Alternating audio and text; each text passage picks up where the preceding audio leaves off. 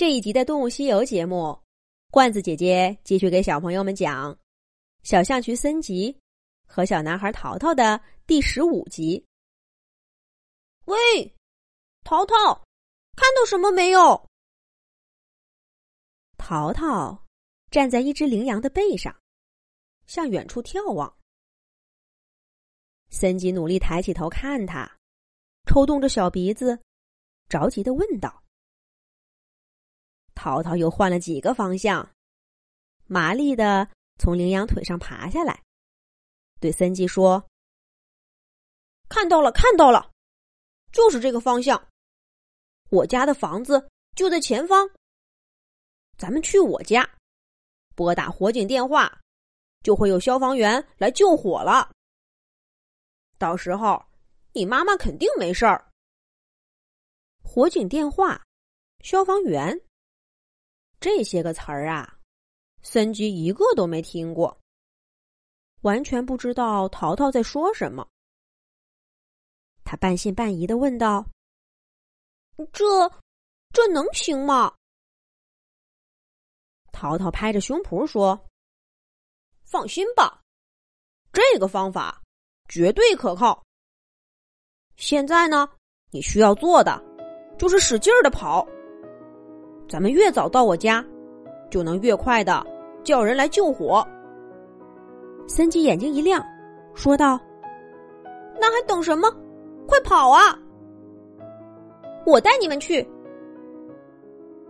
还没等森吉和淘淘发动，一只兔子就火箭一样的冲到他们面前。快上来，我跑得快。你们说的我听懂了。咱们得赶快找到人来救火。森吉和淘淘一前一后跳到兔子的背上，兔子立刻像一阵风似的飞奔向淘淘的家。原来呀，他的孩子们也被困在火场中。他出来找吃的，本想赶回去赶快救孩子。听了森吉和淘淘的谈话，兔子妈妈觉得他们的这个方法更好一些，就决定带他们一程，尽快把消防员叫来。兔子妈妈个头大。腿也长，速度快极了。有了他的帮助，淘淘和森吉很快就来到了淘淘的家门口。兔子妈妈在路边放下他们，满怀期待的说：“现在就看你们的了。”淘淘点点头，拉着森吉跑到门前。现在是上班时间，爸爸妈妈都不在家，敲门是没用的。可这难不倒淘淘，个子小有个子小的优势。他拉着森吉爬上窗台，从空调室外机留下的小孔钻进了屋子里，终于到了淘淘熟悉的地方。只是这里的一切都变得很大。淘淘小跑着，从客厅穿过去，来到墙角的书桌旁，麻利的爬上去，就看见了电话。从前，淘淘很喜欢拿电话当玩具玩儿他喜欢听筒里传来的铃铃声，可是妈妈不让他玩儿生怕他不小心拨通了火警电话、警报电话。邻居家比淘淘大两岁的小哥哥，就曾经闯过这样的祸，带来过不少麻烦。可是今天，淘淘要名正言顺的拨通火警电话了。他跳到电话上面，一脚踩上免提键，电话里立刻发出熟悉的滴滴声。哒哒哒！淘淘麻利的按下火警电话。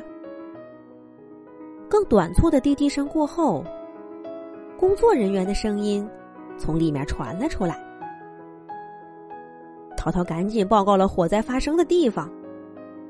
工作人员又确定了一遍，电话就立刻被挂断了，再也没有声音了。